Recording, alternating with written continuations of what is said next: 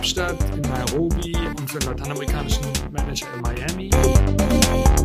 Hallo, herzlich willkommen zum COI Matrix Podcast, dem Podcast über Luxemburg, Lunches, Interessenkonflikte in Private Markets und über Stefan Grimm. Hallo. Hallo, auch über mich, über mein persönliches Leben.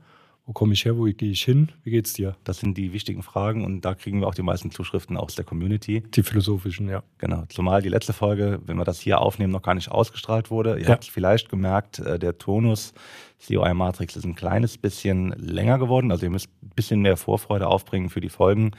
Ähm, Das ist einfach der Tatsache geschuldet, dass da eine gewisse äh, künstlerische Fatigue äh, eingetroffen ist beim Stefan. Ja, das ist ja natürlich immer sehr dieses, äh, es kostet sehr viel Kraft. Ja.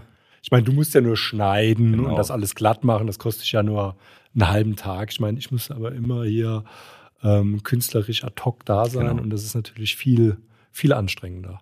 Aber deshalb zwei, aber wir hatten auch das Feedback bekommen, ehrlicherweise. die Zu viel ich- Content einfach. Ich höre es gern, aber ich komme eigentlich nicht mehr nach, weil so eine Autobahnfahrt aus Trier, äh, die dauert halt auch nur eine Dreiviertelstunde und wir überziehen ja regelmäßig Ja. äh, à la Thomas Gottschalk. Ja.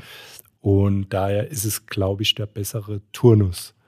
Aber was ich mich noch gefragt habe, Ja. weil mich jemand gefragt hat, wo wir wieder auf die Lumpi kommen, um viel Eigenwerbung zu machen, was ist denn eigentlich mit der Lumpi Afterparty? Wer darf da denn kommen? ja, die ist Lumpi da? ist ja schon längst rumänert hier ausgeschaltet. Ach so. Nee, Quatsch. Äh, Lumpi Afterparty, ähm, prinzipiell sind wir da ein bisschen weniger restriktiv. Du hast, glaube ich, so einen Raum für 25 Leute gebucht. Der hat auch keine Beleuchtung, so wie ich das weiß. Genau. Und ähm, das ist Invitation only, oder wie machen wir das? Nee, also im Prinzip, wer auf der Lumpi ist, ist natürlich dann sofort im Anschluss eingeladen, herzlich.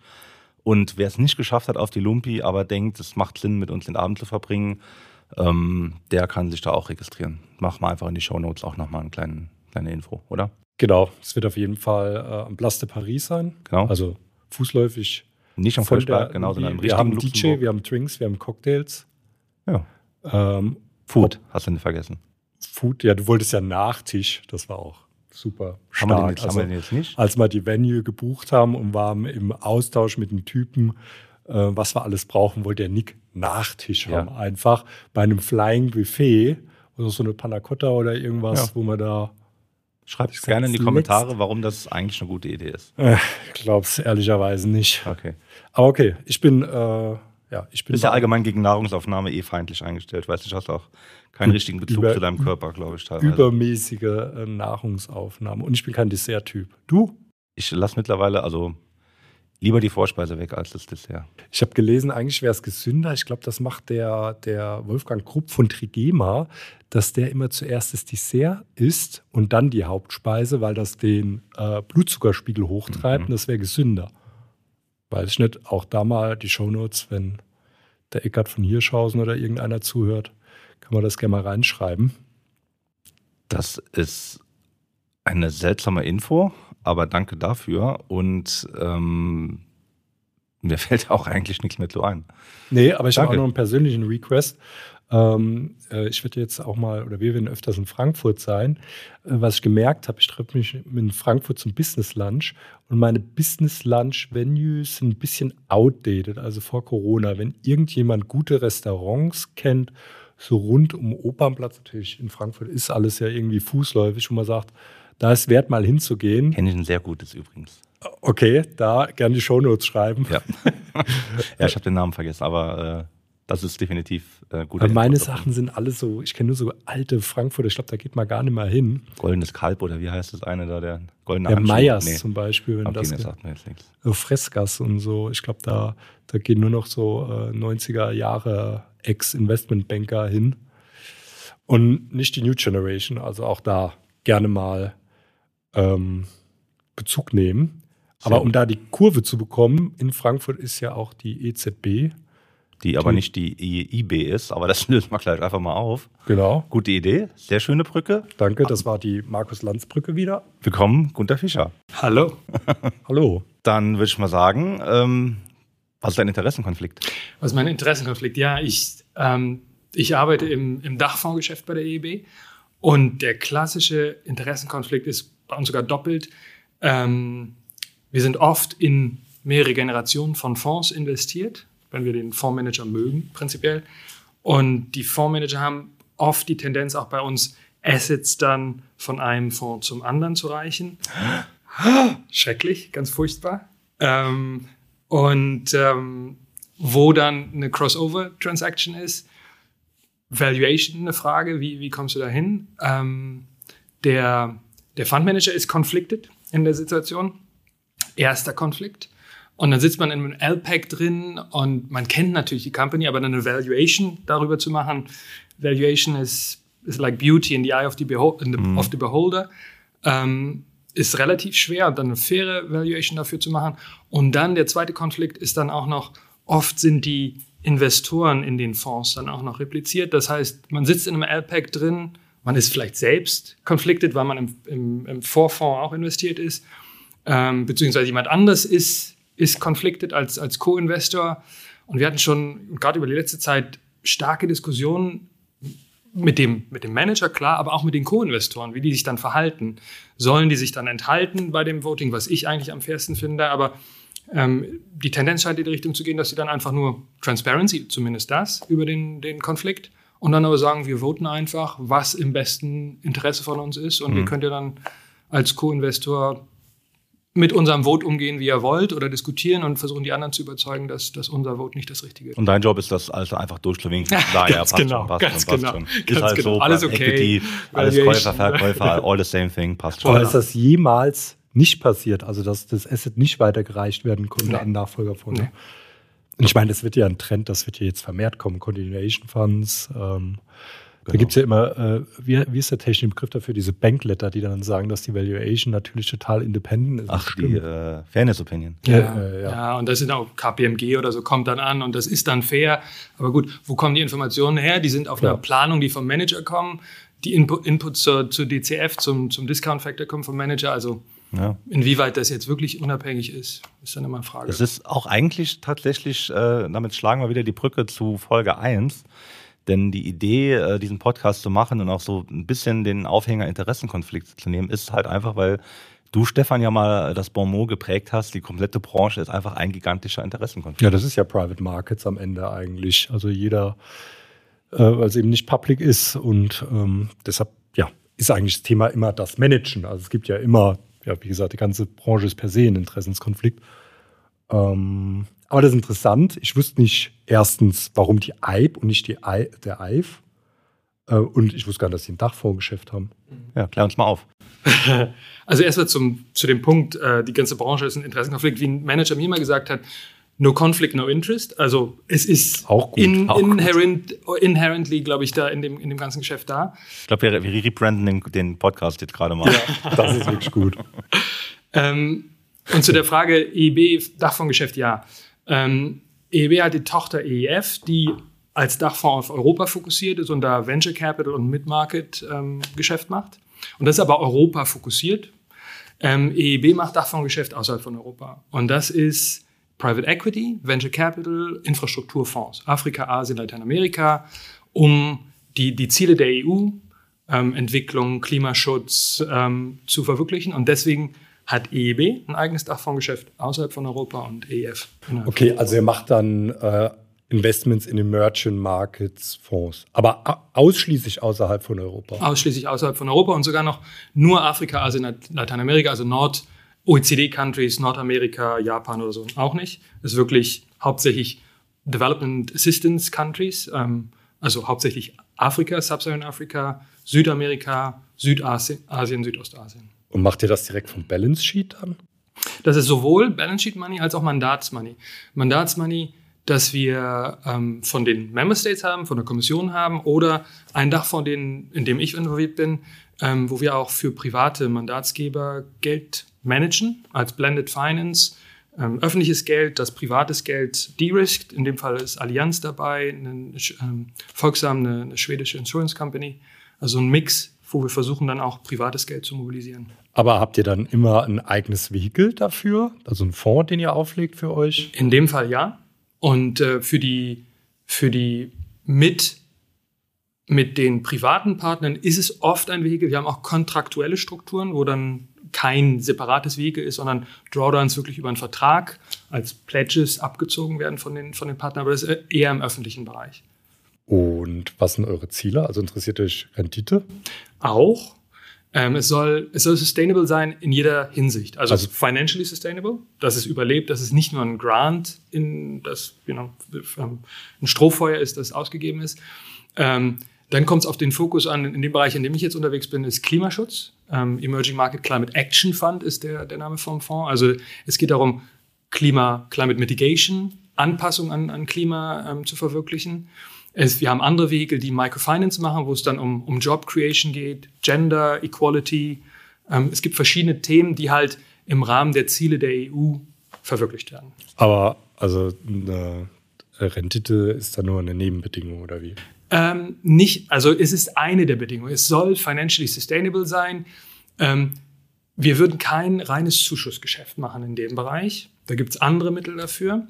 Ähm, aber wir sind, es, in manchen Fällen gibt es einen Trade-off, wo man abwägen muss zwischen den Sachen, ähm, dass wir bereit sind, eine niedrigere Rendite zu akzeptieren. Das muss jetzt nicht die 20% plus sein, net, die, die im Private Equity-Bereich oft angeboten wird. Ähm, wir sind da bereit, bereit niedrige Rendite zu, äh, zu erzielen, aber es muss trotzdem eine positive Rendite erzielen, um dann. Also sie muss nur positiv sein. Ja. Okay, also das heißt, aber es ist jetzt nicht nur ein Prozent, also ja, es kommt ein bisschen drauf an. Wenn ihr natürlich mehrere Ziele und es ist der Super Impact Fund, dann kann man Inflation oder sowas akzeptieren. Okay. Können wir diskutieren, was jetzt Inflation genau heißt, aber ähm, normalerweise. Wenn man zum Beispiel in Venezuela investiert, dann ist Inflation vielleicht eine andere Sache. genau, genau. Ähm, aber es sollte schon eine angemessene Rendite sein, aber nicht diese ne, Double Digit normalerweise. Also jetzt ähm, 10 plus muss nicht unbedingt da sein. In dem Bereich seid ihr dann ein großer Player oder seid ihr dann nachher bei den, bei den Fonds ein kleiner Fisch neben den großen Staatsfonds in Asien und, und anderswo? Oder wer, sind, wer ist denn dann noch in dem Game? Es kommt drauf an. Also ähm, es kommt auf die Kontinente an. In Afrika sehr großer Player. Da sind nicht sehr viele Private unterwegs. Die Pensionsfonds in Afrika, afrikanische Pensionsfonds machen eigentlich nichts. Die machen eigentlich normalerweise nur Staatsanleihen. Ähm, es sind sehr viele DFIs, Development Finance Institutions, KfW in Deutschland, DEG, FMO aus, aus, aus Niederlanden, wir oder so unterwegs. Und da sind wir ein großer Spieler in, in Afrika. In Asien balanciert sich das aus, weil da hat man auch Sovereign Wealth Funds, Temasek und, und, und solche, die, die da unterwegs sind. In Lateinamerika sehr viele Nordamerikaner, die unterwegs sind. Also es kommt ein bisschen auf den Markt an. Insgesamt würde ich sagen, sind wir einer der größeren Player in dem Bereich. Und wie viel Power habt ihr? Powder? Oh, da. Ähm, wir haben im letzten Jahr im dreistelligen Millionenbereich investiert im, im Dachfonds. Ich habe die Zahlen jetzt nicht im Kopf, aber also, also neue, substanzielle Beträge. Neue Commitments ausgegeben. Neue Commitments, die wir ausgezahlt haben. Okay, ja gut, das ist ja angenehm. Ja. Aber für eine IB eigentlich relativ klein, wenn wir Für eine IB klein. Wir haben die Zahlen jetzt sind gerade gestern rausgekommen, 88 Milliarden insgesamt gemacht, Financing in der Gruppe. Das ist natürlich nicht der, der große Bereich. Und dieser Eigenkapitalbereich, den wir machen, ist immer intermediated da bei uns und ist der, der kleinere Bereich. Bringt aber eine, bringt einen Zusatzwert, weil man kann Geld mehr mobilisieren und man kann oft Sachen mehr beeinflussen, als jetzt, wenn man mit einem Loan kommt, relativ spät und dann ein großes Ticket da reingeht. Also man kann Sachen mehr steuern in dem Bereich. Aber das ist nicht ganz trennscharf, was der EIF macht und was der EIB macht, oder? Geografisch ist es getrennt. Ähm, okay. Und da ist innerhalb der EU ist es der, der EIF, außerhalb der EU ist es, ist es EEB. Und dadurch ist es trennscharf, denke ich. Ich habe heute gerade gelesen, habe ich schon mal geguckt, dass unsere Freunde von Orbit ähm, zusammen mit dem EIF ähm, genau ein 150 Millionen Commitment in White Summit Capital gemacht haben, was so ein Infrastructure Dekarbonisierungsfund ist, also was wohl das größte Ticket war, das jemals vom EIF gezeichnet wurde. Mhm. Das heißt, das müsste dann ein Fonds sein, der rein in Europa investiert. Europa, vermutlich vielleicht auch, kann jetzt natürlich auch sein, das Neighborhood, also je nachdem, wo man Europa jetzt die Grenze zieht, ist ähm, die Accession Countries, Turkey mhm. oder ähm, mit Marokko. dabei ist. Nochmal? Algerien, Marokko. Ja, voilà. Das könnte auch noch sein. Aber das ist der eigentliche Fokus vom EIF, diese geografische Abtrennung. Und wenn es jetzt das klassische Subsaharan-Afrika, Asien, Lateinamerika ist, EEB, TURF in dem Bereich. Okay. Dann musst du jetzt natürlich wissen, du bist ja nicht der Eib, sondern du bist ja der Gunther. ähm, und erzähl doch mal ein bisschen, wie du an so eine Position gekommen bist, wo du herkommst, wo ja. du lebst, was du tust. Ja. Äh, gib uns da gerne mal so ein bisschen den, den Background. Wer ist ähm, bei ähm, wen kennst du bei der Alp, der mit dir verwandt ist, der dich in, bei der Alp reingebracht hat? also das ist ja immer, was man hört. Du musst da jemanden kennen.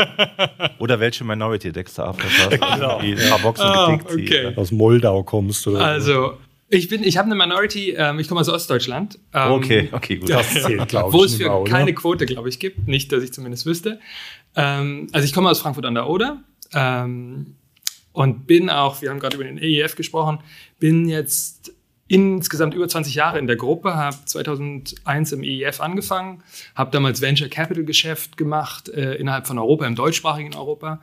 Ähm, habe vorher im, in Corporate Finance gearbeitet, Arthur D. Little in Berlin in der Corporate Finance Practice, die damals selbst überlegt hatten, das war gerade so diese 2000er-Hype, als die Consultancies alle ihre eigenen Fonds aufgelegt okay. hatten oder ihre Incubators und sowas. Und ADL war damals auch dabei. Und dann hat man geguckt, wer da als potenzieller Investor ähm, möglich wäre. Und dann kam ich, stoß ich auf den, stieß ich auf den, den EF und fand das ganze Geschäft ganz interessant. Europäisch, mhm. Dachfonds und äh, ja, habe mich auch identifiziert mit den, mit den Zielen und habe mich dann beworben, ohne dass ich jemanden kannte. Und äh, es hat geklappt, bin dann eingestiegen ähm, und habe bis 2008 im EF gearbeitet und bin dann in der Gruppe gewechselt, habe das europäische Geschäft erst gemacht und bin dann zur EIB in das Dachfondsgeschäft außerhalb von Europa ähm, gewechselt, ohne dass ich mit jemandem verwandt war in der, in der Bank. Ähm, das ist mal ein bisschen Demystification von der Genau, es ist möglich, ja, genau. Und, damals ähm, Ausnahme. Damals, heute nicht mehr. Heute ich würde nicht sagen Ausnahme, aber gut. ähm, Genau, und bin jetzt seit 2008 in dem außerhalb von Europa-Geschäft unterwegs, Dachfonds. Ähm, Finde es ganz interessant, weil ist halt der öffentliche Sektor, aber auch wir arbeiten mit den Privaten zusammen. Wie gesagt, wir haben jetzt, wir sind Service Provider de facto Asset Manager für private Investoren, arbeiten mit privaten Managern zusammen und äh, ja, und dieses, dieses Klimaschutzthema interessiert mich, kann mich mit vielen anderen The äh, Themen und Zielen der EU identifizieren und ich denke, das ist schon, ja. Aber wie, wie ihr seid Service Provider für private Investoren? Wir sind in dem Fall für MCAF, wir sind Investment Advisor für den Fonds ja. und für die Investoren in dem Fonds. Okay. Einer der Investoren ist die EIB mit einem kleinen Betrag, okay. aber der größte Teil kommt von privaten und öffentlichen Investoren und wir sind ein reiner de facto Service Provider als Investment Advisor. Habt ihr dann bei dem Fonds, ist das ein Luxemburger Vehikel wahrscheinlich? Und ist das dann AFM? Also habt ihr diese ganzen ähm, Asset-AML-Themen, ist das genauso reguliert oder habt ihr da irgendwie eine supranationale Ausnahme? Es gibt manche Vehikel, wo dann supranational oder, oder diese, diese, diese Größ Limits für die Größe dann da reinkicken. Aber in dem Fall, wir haben AFM, der das dann managt, der sich dann um die Compliance-Sachen auch kümmert. Wir sind als Investment Advisor ähm, für den Fonds tätig. Und, wer, wer ist denn euer AFM? Ist das Alter Domus? AGI, Allianz Global Investors. Ach so, okay, das ist dann so ein, okay, da, also so ein Joint Venture mit denen. Voila. Okay. Ja, genau, genau. Und aber die AGI könnte das selbst wahrscheinlich advisen. Ja, also, und das ist ein interessantes Punkt. Ihr müsst ja vielleicht einen Podcast mit der AGI machen, aber ich glaube, die sind interessiert, mit uns zu arbeiten, weil in diesen Frontier Markets gerade haben die halt auch nicht so viel Erfahrung selbst und mhm. wollten mit jemandem, der, der mit dem Dealflow kommt, der mit jemandem arbeitet, der mit einem Dealflow kommt, der, der solche ähm, Deals dort inhaltlich bewerten kann, aber auch technisch. Und ich glaube, das ist auch ein, ein, Punkt, den die, die Gruppe bringt. Wir haben 300 Ingenieure in-house, die dann halt ESG technisch sich das in-house angucken können und dann Risiken abschätzen und, und mitigaten können. Und also du selber bist aber, äh, vielleicht um das noch abzurunden, äh, was so spannend. Der Stefan ist total in diesen technischen Themen drin, aber mich interessiert auch der Mensch hinter der ganzen Geschichte. Äh, ja, ja, ist, den Blick kenne ich. Ähm, du bist nach Luxemburg gezogen oder ja. dann immer da geblieben? Ja, also ich habe in, in Berlin ähm, gelebt und als ich hergekommen bin, wie gesagt, 2001 dachte ich, naja, das ist so eine, ich glaube, wie es vielen ging, so eine zwei, drei Jahre Geschichte. Genau. Mal gucken, wie es ist. Aus einer dreieinhalb Millionen Stadt in, in eine noch nicht mal damals 100.000 Stadt. Das da dachte ich, hm, mal gucken. Ja, und dann Partner getroffen, geheiratet, hier geblieben, sesshaft geworden. Und ja. jetzt sind es über 20 Jahre. Okay. Und es hat gepasst von Luxemburg an sich, ähm, Arbeit, Arbeitgeber. Ja, und ich muss sagen, ich bin Luxemburg auch für viele Sachen dankbar, muss ich gestehen. Weil ja. Es ist ein angenehmes Umfeld und äh, ja, ist natürlich immer gut, in einem wachsenden Umfeld zu sein. Ne? Ihr habt die Zahlen jetzt vielleicht gesehen. Die Stadt Luxemburg, ähm, letztes Jahr wieder 10.000 neue Einwohner und das ja, über die letzten wo Drei. wohnst du dann? Ich wohne in der Stadt direkt. Das heißt? Am Place du Theatre. Ah, okay, das ist wirklich direkt in der Stadt. Gibt es überhaupt Wohnungen? Ja, dem gehören so ein paar Häuser plötzlich. Also, das hat, hat er vor 20 Jahren angefangen, hat er den Platz da gekauft. Die meisten kommen hin und sagen, ah ne, ist zu teuer, jetzt warten wir noch ein, zwei Jahre, dann gehen die Preise runter. Ja. Und ich meine, das ging 20 Jahre lang halt eben nicht gut. Ja. Außer vielleicht letztes Jahr. Da war es vielleicht wirklich mal eine schlaue Entscheidung. Aber Das, das mal, da hast du mal wirklich was Schlaues gesagt, danke. wo du gesagt hast, ähm, das teuerste am Hausbau ist, wenn man wartet, weil es kostet jedes Jahr mehr. Ja, ja, ja. Habe ich das gesagt? Ja, hat mich auch gewundert. Wahnsinn. Das war auch so pragmatisch. Habe ich gesagt, ja, das stimmt. Jetzt Ja. Mal, ja. ja, und das ist immer die Geschichte mit hätte, hätte, hätte. Ne? Hätte man Ja. sofort dann investiert und Ähm, bei mir auch. Ja, dann wäre ich, wär ich durch. Wärst du Aber durch. leider nicht. Und Vorbereitung, du bist BWLer oder Legal oder was der Background? Ja, ich bin BWLer, ähm, Finanzwissenschaften ähm, studiert, habe dann in Frankreich, auch in Reims, ein Doppeldiplom gemacht. Oh, der Oh. Champagne. In der Champagne, ganz genau. Stark kann man da Doppeldiplom machen. Ja, ja, ja, genau. Wir hatten Eins in der äh, über den Champagner. tolle, tolle Zeit, wo man dann die, die ganzen Champagnerkeller dann abklappern kann. Ähm, und äh, habe dann promoviert in Finanzwissenschaften. Ja, und bin dann im Finanzbereich gearbeitet und dann eingestiegen in der EB. Okay. Das heißt, seit 2008 eigentlich effektiv bei der. Bei der EIB. und vorher seit 2001 beim EIF. Die Eib ist ja wahrscheinlich auch tierisch gewachsen, oder? Oh ja, also ich kenne es vom EEF, als, als ich damals angefangen habe, 2000, 2001, wir waren 40 Leute, 50 Leute und jetzt sind es, glaube ich, 800 oder so. Oh, bei und, der Eib? Und insgesamt in der ganzen Gruppe, wir sind 4.500 oder sowas in der, in der Bank jetzt. Also es ist massiv. Auch durch die ganzen, äh, was eigentlich mit den UK-Brexit-Leuten passiert? Ähm, die durften alle bleiben, die eingestellt wurden. Neu bringt jetzt, muss als mit einer nur eine UK-Nationality, glaube ich, äh, zählt jetzt nicht mehr.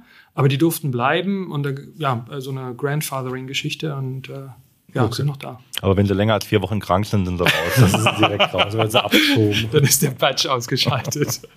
Ja, ich war tatsächlich nur ein einziges Mal in der Eib selbst drin. Äh, habe einmal versucht, in die Tiefgarage zu fahren. Das hat irgendwie komplett nicht funktioniert. Dann habe ich irgendwie in der Straße geparkt, bin rein.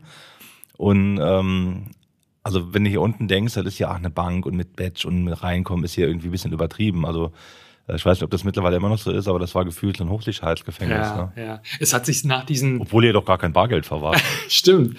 Also, also es hat sich nach diesen zwei, wann war das? Irgendwelche von diesen Terroranschlägen massiv verstärkt. Jetzt haben sie, man kann auch nicht mehr auf den, auf den Vorhof fahren, muss sich registrieren, man muss vorher den Pass abgeben, diese ganzen Geschichten dann durch so eine, wie am Flughafen, durch so ein Bip-Bip-Ding gehen, die, die, die Koffer und, und Sachen scannen. Also ja. Ja. Ich war noch nie beim Eib. Was hast du denn da gemacht? Da war irgend so ein, Kantine. Naja, haha. Da war irgend so ein, ähm, ja, irgend so ein Event. Da bist du reingekommen, da war so ein kleiner Meetingraum mit so Stühlen und dann, ich weiß nicht mehr, was das war. Okay. Hat sich nicht verbessert, glaube ich, inzwischen. Also ähm, der, der Zugang. Mehr. Aber was hat sich denn verbessert? Also du bist jetzt 15, 16 Jahre da. Was würdest du sagen, ist denn so die krasseste, wenn du zurückblickst, wo seid ihr extrem professionell geworden und wo, wo würdest du sagen, da haben wir immer noch Spiel nach oben? Was sind denn so deine Ideen? Ja, also ich glaube, die EEB erkennt auch, dass eigene Ressourcen limitiert sind. Früher wurde sehr viel auf die eigene Balance Sheet gesetzt und AAA und wir, wir raisen unser eigenes Geld und wir müssen nicht mit anderen zusammenarbeiten. Und da wird eher erkannt, dass man mit öffentlichen und privaten zusammenarbeiten muss und, und denen auch was anbieten muss und dass das Mehrwert dann auch ist. Und da ist sehr viel Professionalität gibt mit dem Mandate Management, äh, Partnerschaften ähm, zusammenzuarbeiten, ist sehr, sehr viel professionalisiert. Ich glaube, bei uns im Bereich auch über die Zeit, wenn ich jetzt vergleiche, ähm, Investment Proposals vor 10, 15, 20 Jahren mit heute sind eine andere Dimension, Dimension von der Analyse, vom Track Record, wie wir da einsteigen. Das war, das war leichter früher. Ähm, ja, also ich denke schon im, in dem Bereich sehr viel im Prozess einfach professioneller, in der Analyse pro, professioneller geworden. Aber seid ihr noch schnell genug? Also, ah, das ist eine gute Frage. ich meine, äh, wenn wir Ja. da mit Leuten reden, heißt immer, wenn ihr den EIF oder die EIB drin habt als Investor, da kriegt ihr jeden rein. Ähm, weil natürlich die Due Diligence-Anforderungen recht hoch sind von euch dann da drauf als Investor. Und deshalb, also, und die guten Manager, weißt du als Dachfondsmanager, die werden überschwemmt eh, die sagen, okay, entweder gehst du mit oder nicht, auch beim Sideletter. Und dann ist das ein Problem, dass er dann eher die Tier 2, Tier 3, vielleicht die First-Timer bekommt, die sagen, geil, wenn ich die Alp drin habe, das ist schon mal Ja. Goldplating für mich. Ja, gebe ich dir recht. Ähm, und in der Bank auch oder in, in der Gruppe erkannt, dass das ein Problem ist, wenn man, äh, wenn man ein Jahr braucht, um vom ersten Kontakt zu einem Investment zu kommen. Ähm, extern, wie du gesagt, mit einer Adverse Selection auf der Seite von, von denen, wo man investieren kann. Ähm, aber auch intern die, die Ressourcen einfach, die da reingehen und dass man, wo man gucken kann, dass die Prozesse schneller gehen und effizienter einfach sein, weil sehr viel Red Tape, das nicht notwendig ist, da läuft. Und da sind zurzeit auch direkt Programme, um schneller Go-No-Go-Entscheidungen zu haben. Ähm, das, und es ist halt oft ein sehr konsensuelle Herangehensweise, wo alle Services okay sein müssen und, und, und dauert eine Weile, bis die anderen an Bord sind, dass man da vielleicht mit kontroversen Männer, ähm, ähm, Meinungen schneller an die Hierarchie geht und dann sagt, ihr müsst jetzt entscheiden, dass wir dann weitergehen können und einen der Services, Risk Management oder technisch, wer auch immer, dann overrulen, um das weiterzumachen. Also diese, also es ist intern auch erkannt und da gibt es zurzeit auch Programme, um das umzusetzen. Aber ist das Problem nicht, dass ihr eigentlich, also ihr habt ja ein adverses Risikoprofil als Mitarbeiter, aber ihr bekommt ja wahrscheinlich keinen Carry, oder? Das heißt, ihr, warum solltet ihr Risiken, wenn irgendwo eine kleine Lampe angibt, hittet es euch eher, als dass ihr daraus ein Upside habt. Also das ist ja das Problem, warum viele staatsnah, äh, dass das oft scheitert, weil es eben zu staatsnah ist, weil das eigentliche Prinzip von Private Equity ausgehebelt wird, dass ich Carry und dass du ein Alignment of Interest hast. Das könnt ihr aber nicht lösen, oder? Das ist schwer zu direkt anzugehen. Also die EEB und die, die Non-Performing Loan Ratios sind extrem gering. Und wahrscheinlich durch die Herangehensweise, weil Sachen sehr lange analysiert werden und weil jeder kann eine Red Flag äh, raisen und dann, dann wird das nicht gemacht. Ähm, von unseren Stakeholdern und auch von den Shareholdern, von den, den Mitgliedsländern der EU, gibt es halt die, die Forderung, mehr Risiko zu nehmen okay. in der EEB auch. Vor dem Hintergrund einfach auch mehr, mehr Wert zu, zu schaffen. Und ich glaube, es kommt vor allen Dingen, dieser Anreiz kommt vor allen Dingen darüber, weil der Anreiz, mehr Upside zu geben, geht in der Struktur nicht. Und das, das ist nicht machbar, ein Carry oder so. Aber so richtig rechenschaftsschuldig, wie das jetzt ein klassischer Dachfondsmanager wäre, also da ist ja auch so, wenn er nicht performt, okay, dann hat er kein Carry, bezahlt er immer noch die Rechnungen, aber das richtige Risiko für den ist ja, dass der Folgefonds wahrscheinlich nicht oder nicht in der gleichen Höhe zustande kommt und dadurch dann der Name irgendwann verbrannt ist, sondern ist dann halt so ein leichtes GP-Sterben im Endeffekt dann auch ähm, die, die Folge. Und bei euch, ich vermute mal, da gibt es Budgets über mehrere Jahre. Das heißt, wenn jetzt, also das eine ist ja ohnehin, wenn du ein, eine Selection machst, bis du mal weißt, ob das ein gutes oder ein schlechtes Investment war, sind eh erstmal acht bis zehn Jahre rum. Das heißt, im Zweifel ist eh keiner mehr da. Ähm, und das zweite ist natürlich dann, okay, ist das wirklich dann auch ein Trigger für die Mitgliedstaaten zu sagen, ich gebe dieses Jahr der IPE weniger Geld, weil das Venture-Portfolio in Südafrika nicht performt hat, ähm, Zweifel vielleicht auch nicht. Also ist das wahrscheinlich eh eine Konstante, mit der man wahrscheinlich immer budgetieren kann, oder ist das zu blauäugig gedacht? Ähm, es gibt intern bei uns Reguliert, Regulationsmechanismen, vor allen Dingen aus dem Risk Management, okay. die dann sagen, ähm, schaut euch mal den Return an, den wir mit unserem Lending-Geschäft machen in Europa und die wir mit dem Equity-Geschäft außerhalb Europa machen. Die Risiken sind unterschiedlich. Ähm, die, die Returns sind in dem Bereich jetzt vielleicht unterschiedlich.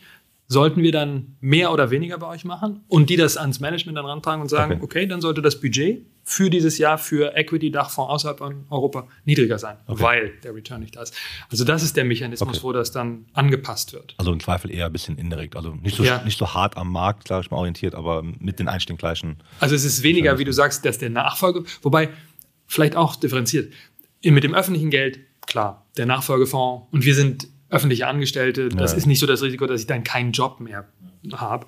Ähm, allerdings, wenn wir jetzt natürlich mit privaten Partnern arbeiten, die würden uns auch kein Geld mehr dann geben, dann dieser Bereich, in dem Fall mit MCAS, mit der AGI, würde dann wegfallen und dann äh, würden halt weniger Leute da arbeiten und das, was ich mache, dann vielleicht auch nicht mehr stattfinden. Ich weiß nicht, ob du gesagt hast, wie viel Prozent ist klassisches Balance Sheet und wie viel Prozent ist Mandatsgeschäft?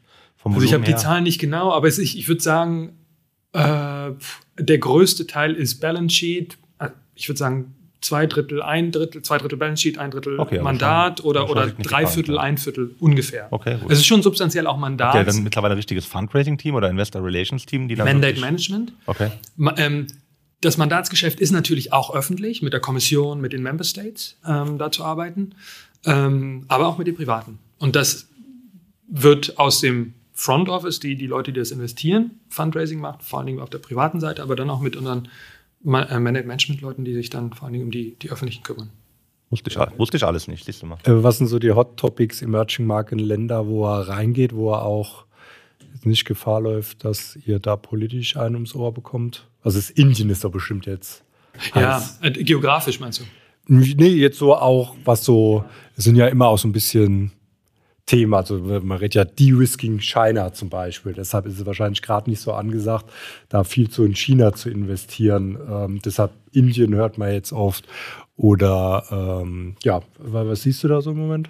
Also Lass mich gleich zur Geografie kommen. Thematisch ist es erstmal sehr viel Klima. Die EEB ist die The Climate Bank of the European Union, also Klima weltweit in diesen Ländern fliegt, also Afrika, Asien, Lateinamerika.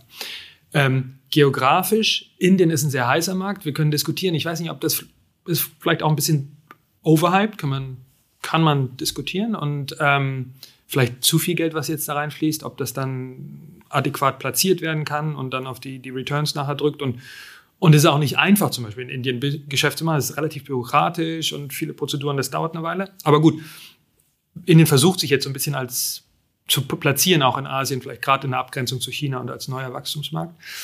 Interessant, Südostasien läuft auch sehr viel, ähm, weil auch gerade aus, aus China sehr viel delo delokalisiert wird. Ähm, Vietnam sehen wir sehr viel und, und natürlich Möglichkeiten dann zu investieren.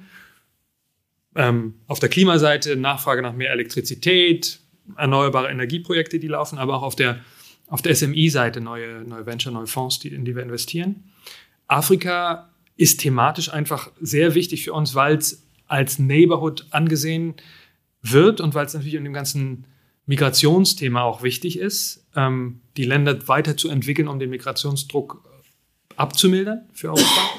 ähm, sehr viel Geld und das ist eigentlich der Hauptfokus von der EEB. In Afrika, der Neighborhood, Nordafrika, aber auch Subsahara-Afrika. Ähm, ja, also zu deiner Frage, du wolltest Themen sonst geografische? Ja, was so im Moment heißer Scheiß ist einfach ja, so. Sehr viel, was auch Gender, äh, Gender Equality. Äh, ähm, ja. Aber Klima, sagst du, ist bei far. Ja, das ist, und das ist wirklich, das ist ein Branding von der EEB, auch die Climate Bank. drin. Ja, sehr, sehr viel. Und ähm, von der EEB ähm, die Hälfte des, wenn ich, wenn ich korrekt bin, die Hälfte des gesamten Geldes geht in Klimaschutz.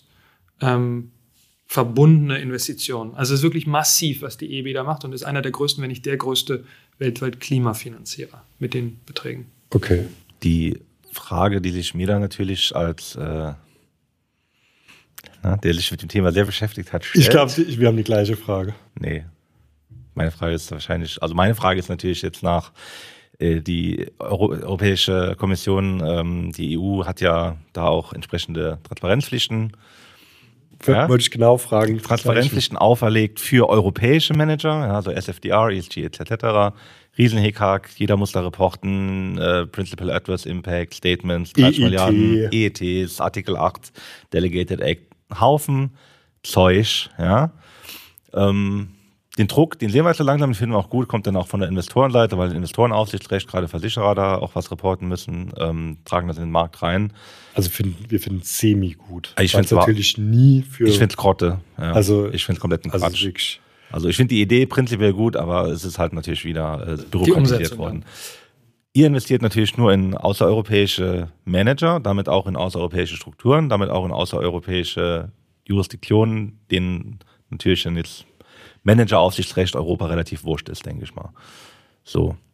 Legt ihr denn für eure Investitionsentscheidungen und auch für die Pflichten, die ihr den Managern auferlegt, das zu reporten, weil ihr wollt es ja auch messen, die Maßstäbe an, die die europäischen Manager auferlegt bekommen haben von der EU? Oder sagt ihr, nee, wir haben ja unser Framework, wir brauchen die fünf KPIs. Wenn wir sehen, nach fünf Jahren sind die Grünen vorher mal so rot, sind wir happy?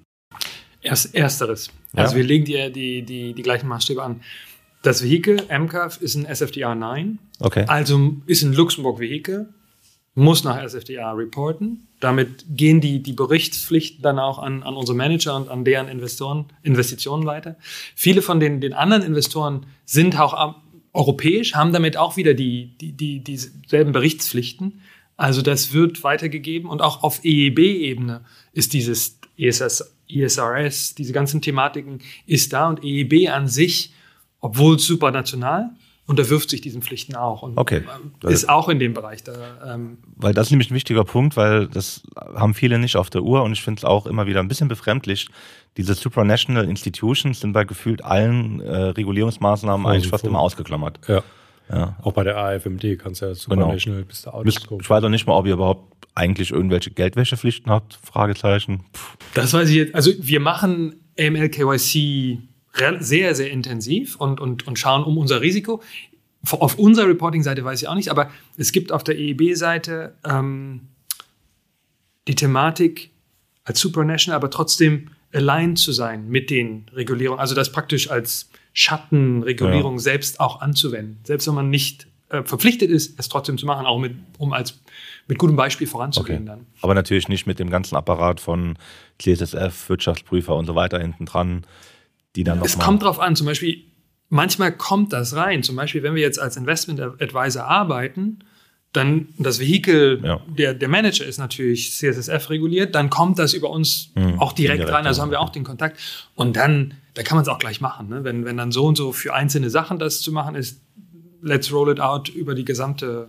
Aber wenn man jetzt mal die anderen 67% Investitionen anguckt, die direkt aus der eigenen Bilanz kommen, da würdest du sagen, da gelten aber auch die gleichen Standards. Da werden die Standards auch angewandt. Und es, es gibt diese genau die gleichen, und ich kenne natürlich auch die, die Gaps in der Geschichte, ne, dass die Taxonomie nicht voll definiert ist und wie wird das genau umgesetzt und sowas.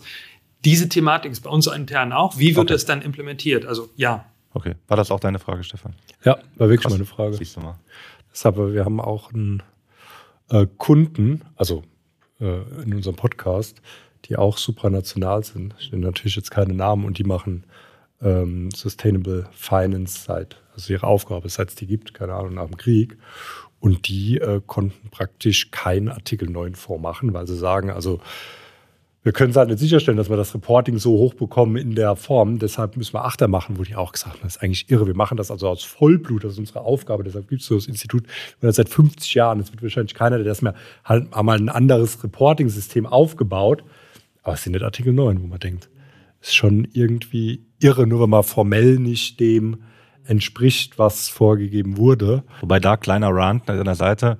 Ähm, es kann ja auch nicht sein, dass wenn diese ganzen Geschichten noch im Endeffekt gar nicht wirklich ausdefiniert sind, dass dann die erste Message vom Regulator ist, ja, aber wenn er es falsch macht, dann Ja. kommen Strafen und dann Genau. muss man mal richtig reinschauen. Und heute wieder in der Zeitung bei der DWS gab es wieder eine? Staatsanwaltschaft, die Greenwashing-Vorwürfe. in Deutschland jetzt das zweite Mal da einmarschiert ist und nochmal geschaut hat, weil da Greenwashing-Verdacht, wo ich auch sage, also ich meine, was auch immer die Mehr ist, dass da irgendeiner, aus meiner Sicht faked keiner Greenwashing. Es gibt Leute, die machen das nur wegen dem Marketing, aber die machen es trotzdem so, was wir gesehen haben, serious. Klar, ist für die ein Marketing-Thema und die, die machen, weil es ein Trend ist, aber machen das auch, machen das Reporting und so. Und man kann nie, also 100 Prozent, so wie das definiert ist, wie das gemacht wurde, gerade am Anfang, gerade in Private Markets, ist unmöglich. Okay, man muss kein Paragraph 9 sein, man kann auch ein Achter sein, aber selbst da geht es ja schon los. Ne? Und am Ende ist es doch eine, in erster Linie ist es eine Transparenzverordnung, also dass ich mich, wenn ich doch Richtig. alles report und richtig transparent darstelle, da kann man doch eigentlich keiner gegen den Karren fahren. Da, wie du sagst, da kann man doch nicht so ein scharfes Schwert am Anfang machen, wo in Deutschland schon jeder Angst hat, wo man sagt, ich will mal ESG gerade auf die Fahnen schreiben, weil ich Angst habe, dass die Staatsanwaltschaft da reingeht.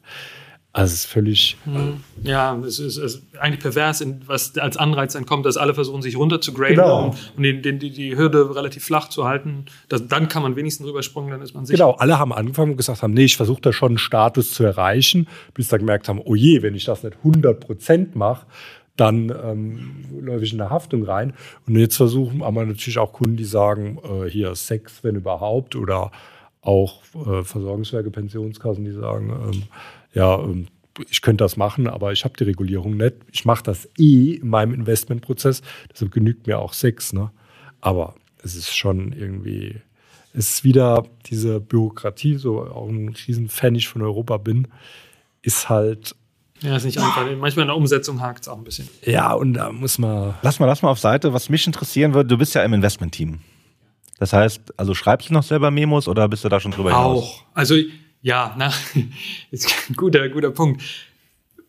Irgendwann, wo ich so denke, ach nee, jetzt schon wieder. Also ähm, ja, auch schon, um halt noch ein bisschen so dran zu bleiben. Okay. Ja, aber jetzt nicht mehr im, im Ah, Main-Geschäft. da hat ein Also, Team von Leuten und ja, so weiter. ja, wir sind ein größeres Team. Ähm, Also bist du da auch wirklich Experte? Also bist du 180 Tage im Jahr unterwegs? Bist du äh, zweimal im Jahr in Vietnam, dreimal in Kambodscha, viermal in Namibia, achtmal in Südafrika? Wie, wie, denn da, wie ist das denn? Nicht so oft, aber schon. Also ich war im Dezember in, in Kapstadt, in Nairobi und für einen lateinamerikanischen Manager in Miami. Also es ist schon Reisen dabei, aber es ist jetzt nicht 180 Tage, es ist alle sechs Wochen. Ich habe Ende, Ende Februar eine Due Diligence Mission nach, ähm, nach Indien so dass es schon im vertretbaren Rahmen und ist jetzt nicht nur um die Welt fliegen, da was zu machen, aber schon um da zu sein, um ja auch, weil sonst, wenn man ja auch mit, mit, mit anderen Partnern spricht, verliert man so ein bisschen den Kontakt, was passiert wirklich in den Ländern und, und was, was treibt die, die Fonds, was sind die Strategien und sowas.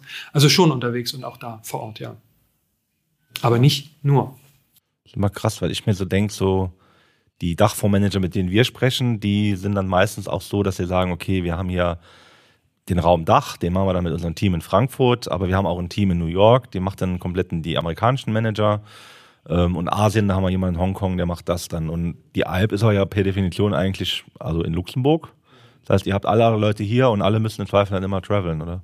Das verändert sich gerade ein bisschen. Historisch ja, genau wie du sagst. Äh, es gibt Büros, aber das waren eher so Repräsentanzen mit ein, zwei Leuten, die den Kontakt zu den, äh, zu den Regierungen gehalten haben. Ähm, die EB lokalisiert jetzt mehr. Wir haben einen relativ großen Hub in, in Nairobi zum Beispiel mit 20, 30 Leuten jetzt, die weiter aufgebaut werden. Das gleiche für, für Westafrika, für Nordafrika, für, für Südafrika. Also, dass man schon mehr vor Ort ist und wo dann auch lokal Projekte gesourced werden, analysiert werden und dann geschlossen werden, um näher dran zu sein. Also, das ist gerade ein, ein, ein, Thema, was sich gerade verändert, vor, und auch, weil man weil man halt näher dran ist, weil man mehr weiß, was dann los ist noch. Ähm, ja, und um auch schneller zu sein, wir hatten das Thema, also dass man schneller agieren kann. Also das ist gerade im Fluss, um mehr vor Ort zu sein. Okay, das hört sich spannend an. Da ich dich jetzt kenne, kann ich mich bewerben bei der. Natürlich. Ja, kannst du sagen, gutes Wort. Auch mich ohne mich zu kennen. Auf die, für die Accounting-Stelle, die du da gesehen hast. Ja, genau. Deshalb, die würde mich interessieren, das Thema EET-Reporting aufzubauen. genau. Das ist aber, also, das sind viele Sachen, die ich jetzt tatsächlich noch gar nicht wusste. Also, das äh, fand ich jetzt extrem spannend. Ja, ihr kennt euch ja schon lange. Über was redet ihr denn? Eigentlich immer nur über Bewertung. Immer nur über Valuation. Fußball, hier, Bewertung, ja. Der Mensch musste mal dahinter ja, der Mensch dahinter, genau. kennenlernen. Genau. Irgendein schlauer Mensch hat das mal gesagt, dass man genau. mal den Menschen hinter dem. Und ihr habt ja gleich noch eine Veranstaltung, oder wie? Wo genau. ich nicht eingeladen Machen wir ein bisschen Werbung für den Kurs. Ja, wir haben das, also wirklich gute, guter, sehr guter Kurs. Introductory Course zu Private Equity, der über zwölf Sessions verschiedene Aspekte von, von Private Alternative Assets, nicht nur Private Equity, aber hauptsächlich Private Equity abdeckt. Ähm, Nick macht den Valuation Kurs. wichtiges Thema, wie werden die Assets bewertet, ähm, wie wird da rangegangen. Ähm, wir haben Themen fokussiert auf Legal, wir haben Tax, wir haben How to make the deal, How to create value, Exits, Venture Capital, Real Estate, also wirklich Gesamtbereich abdecken für Alternative Assets. Sehr gut besucht, kommt gut an in Luxemburg und gibt, glaube ich, einen guten, guten Hintergrund für, für Financial Professionals, die mal so sehen wollen, wie das Ganze funktioniert, um dann in verschiedene Themen vielleicht tiefer und, und stärker einzusteigen. Ist das von der LPA oder? LPA ist ein Partner, aber es wird von, von HEC angeboten, ähm, HEC Liège, die, okay. die Universität. Über ein MBA ist das? Nee. Genau, HEC Liège hat ein MBA hier und das ist ein Kurs, der für Externe auch offen ist, also der okay. für MBA-Studenten angeboten wird, aber auch für Externe. Das heißt, es ist berufsbegleitend, du kannst am Abend, also es ist immer abends, ne? Genau. Und äh, einmal im Jahr quasi ein paar Wochen am Stück. Ganz genau. Ähm, zwölf Sessions, jetzt von, von Mitte Januar bis Ende Februar, Anfang März. Ähm, wir haben zwei Sessions pro Woche, ähm, immer halb sieben bis halb zehn konzentriert das jeweilige Thema. Und dann was ist heute das Thema? Valuation. Einfach Valuation. Ähm, The Secrets of Case Study am Ende oder was, was habt ihr? Ähm, genau, wir, wir, äh, die, die Studenten, wir bitten die dann als Assignment ein, ein Fondsproposal zu machen und zu sagen, jetzt sucht euch doch mal einen Fonds aus, in, in eine Strategie aus, wo ihr, wo ihr ein Pitchbook macht, eine Handvoll Seiten mit einer Strategie, dass die verschiedenen Aspekte abgedeckt werden okay. für euren Fonds, in den ihr als Team in der Gruppenarbeit dann an Investoren ähm, verkaufen wollt, den wir zum Beispiel bekommen können und dann sagen, mhm. ja, hat Sinn, wollen wir investieren. Die Teilnehmer sind immer eher Juniors oder ist das eher Leute, die in PE reinwachsen oder was ist so die Zielgruppe? Ist ein, ist ein Mix. Ähm, eher, eher Leute vielleicht, die versuchen in, in PE reinzuwachsen, die einen Finanzhintergrund haben, aber auch, ähm, was wir äh, relativ oft auch haben, Service Providers, die, die sich um gewisse Teile der, der Value Chain kümmern, als Custodian, als, als, als AFM gewisse Sachen machen und mal so ein bisschen sehen, was, was ist denn, was dahinter steht, was ist denn die ganze gesamte ja. Value Chain und der Transaktion und, und ein bisschen den, den Überblick dazu. Und das ist super wichtig und das fehlt hier in Luxemburg total, weil viele halt bei den Service Provider nur in der Box sind, weil der weil die Wertschöpfungskette da immer von den großen Service-Providern alle total auseinandergerissen wird. Und dann prüfe ich den ganzen Tag nur noch KYC und ich verstehe gar nicht mehr, für was das gut ist, dass wenn jetzt der KYC nicht durchgeht, dann ist da vielleicht ein Milliardendeal dahinter, der halt einfach nicht durchgeht, weil ich hier mein KYC nicht freizeichne, weil der, weil der Ausweis einen Tag abgelaufen ist. Für die äh, visually impaired, äh, also der Stefan hat gerade mit den Händen so eine Box äh, nachgezeichnet. Genau. Das finde ich immer so schön, wenn du sagst Box, dann hast du immer so den Händen visueller, drumherum. Visueller Mensch. Deshalb äh, denke ich auch immer, das ist super wichtig, dass die Leute auch mal, was wir ja auch machen, dass wir Leute mitnehmen zu Kunden, ähm, dass sie da sehen, dahinter, das sind normalerweise reasonable Leute, also zumindest im institutionellen Bereich reasonable, mehr reasonable, als wenn du jetzt im Retail-Bereich bist. Und die verstehen, warum die das so machen. Und natürlich sind die mehr deal-driven. Bei uns, ich glaube, wenn, wenn bei, in, in unserem Markt jemand einen Fund-Pitch-Deck ausarbeiten würde, würde erstmal die Regulatorik kommen. ja, Risikohinweise, Anlagegrenzen, hier, not more than 30%, 9. one issuer und so. Und ne? eigentlich ist ja nur wichtig, also für Investor Track Record, was hat er gemacht, wie viele Deals, wie erfolgreich war er, wie sieht das Team Geld. aus, wie stabil das ist. Sehr cool. Ja. Ähm, der läuft, das heißt, Anmeldung ist durch. Anmeldung ähm, für dieses Jahr ist durch, aber für nächstes Jahr, vielleicht machen wir noch Ende dieses Jahres nochmal ein, also ähm, über HEC, ähm, Liège, über LP auch. Ähm, Dann verlinkt man das gerne in den Show Notes und wer das. Also ähm, wir machen das ja schon zusammen seit auf jeden Fall vor Corona. Ja, sechs Jahre. Sechs, sieben Wirklich? Jahre. Ja, ja. ja, ja. Wirklich? Jahrelang schon. Genau, wir wirklich jahrelang zusammen, aber immer sehr schön. immer wieder, was der noch für Side-Hustles hat. genau, hier der, der Gunther zusammen mit Jens Höllermann, liebe du Grüße. Du musst doch 100% für den Podcast da sein. Da kannst du nicht genau. nebenbei noch... Selbst und ständig, Stefan. Das steht doch im Gesellschaftsvertrag drin. Gut, ähm, ja, vielleicht abschließend, habt ihr offene Stellen? Hast du irgendwas zu besetzen? Gibt es was, wo du sagst, da brauchen wir Unterstützung? Bei der EEB immer. Also das ähm, Rekrutierung über die, die Website. Äh, relativ viele im, in verschiedenen Bereichen, technischer Bereich, auch die, die internen AML, AML KYC-Geschichten und sowas. Sehr viele interessante, denke ich, auch ähm, Stellen, auch im Front-Office-Bereich. Also ähm, wir in unserem Bereich gucken auch immer wieder nach Leuten, die halt im Dachfondsbereich Erfahrung haben, ähm, in der Analyse von, von Fondsmanagern da was gemacht haben. Also sehr gern. Und äh, ja, also gute Leute sicher gesucht, auch in der EEB-Gruppe, auch ohne Verwandtschaft oder Bekanntschaft. Aber ich brauche so ein Moldau-Passwort oder so. Als Deutscher nee, nee, komme ich nicht mehr. oder? Das ist auch so, du als Deutscher sind zu viel, da komme ich nicht mehr rein. Ähm, nee, also es gibt, die EEB versucht natürlich die Diversität der EU darzustellen. Natürlich Wer bewirbt sich am meisten? Wahrscheinlich die Länder, die Luxemburger und die Länder drumherum, ist, ist eine, eine größere. Aber jeder hat die, die Chancen und äh, wenn Leute gesucht werden, auch, auch, auch ohne Moldau-Pass. Okay. Und man verdient beim Hype netto mehr, als man brutto verdient. da gibt es so total strange Geschichten mit der Besteuerung. Und da gibt es noch so Zulagen und hier nochmal was also drauf und da nochmal was drauf. Also um eine Sache mal, also es ist nicht diese Geschichte, wir würden keine Steuern zahlen. Das geistert ja auch Hab so ein bisschen um. Nein, nein, nein, nein, um dem mal gleich vorzugreifen. Nee, ich habe gedacht, das wäre aber so. Nee, nee, nee. Also wir zahlen die EU-Steuer, wie die, wie die ähm, EU-Beamte. Also 5 Prozent oder? Nee. Ähm, progressive Steuer bis zu, ich glaube, das bis 42, 45 Prozent Grenzsteuersatz die höchste Klasse, je nachdem, was man verdient. Ähm, die halt nur auf das Einkommen dann bezogen wird. Wir können dann aber auch nichts absetzen von dem Einkommen, wie man im normalen, wenn ich jetzt ein Haus kaufe hier in Luxemburg und Zinsen bezahle, kann ich es absetzen, geht halt nicht. Das ist aber die EU-Steuer, die dann sofort wieder ins Budget der EU zurückgeht, wie bei allen EU-Angestellten. Ähm, also es ist ein normal besteuertes, progressives System. Es gibt dann je nachdem, es gibt gewisse Zulagen und Expatriation Allowances und da gibt es dann teilweise Sachen, die steuerfrei sind, die dann als Teil des, des Packages mit rüberkommen. Aber ich habe immer gehört, wenn man da ist, kriegt man gesagt, brutto ist wie netto. Das ist so. Es Weil kommt die das schon an, abziehen ja. oder was wahrscheinlich, oder? Also es kommt wirklich dann darauf an, welche, wann man eingestiegen ist, welche Zulagen man hat, ob, jetzt, ob man von Expatriation aus einem anderen Land kommt, ob man schon hier war, dann gibt es verschiedene Stufen. Wenn jetzt Leute aus Moldau kommen, noch nicht in Luxemburg waren, dann kriegen die einen gewissen Zuschlag und der ist dann teilweise steuerlich bevorzugt. Aber ihr zahlt normale, also EU-Steuern bis 42 Prozent. Ja, ja, ich, ich glaube, es ist zwei, also über 40 Prozent ist der Grenzsteuersatz, je nachdem, was man da hat, ja. Immer Da wieder müssen wir, überraschende äh, Neuigkeiten. Jetzt ja hart aber für Faktencheck machen hier. Investigativ rein. Deshalb, das kriege ich ja immer erzählt von den Leuten, die bei der I Und dass ihr keine VAT auf Autos zahlt. Es gibt die Möglichkeit von Luxemburg, das stimmt, dass ähm, ähm, wenn man, man kann, glaube ich, ein Auto kaufen und das wird von Luxemburg dann angeboten als Anreiz für eine, für eine öffentliche Institution hier. Ich bräuchte gerade ein neues Auto, können wir das über dich. so. Hol dir einen Job bei der EEW, dann Ja, ja, klappt genau. das. Und da ist ja wieder der der Zirkelbezug. Cool.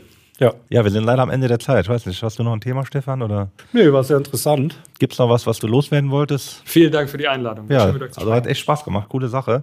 Ähm, mussten wir nachher merken, was wir alles da verlinken in den Shownotes, ins, den Steuerrechner von BDO. Ich glaube, der geht jetzt nicht in dem Fall. Da müssen Nee. wir auch schauen, ob es da was anderes gibt. Aber äh, sehr coole Sache. Also jeder, der sagt, in Luxemburg gibt es gar keinen, ich mache jetzt so Gänsefüßchen in, in die Luft, richtiges Investmentmanagement, ist jetzt auch eines Besseren belehrt worden.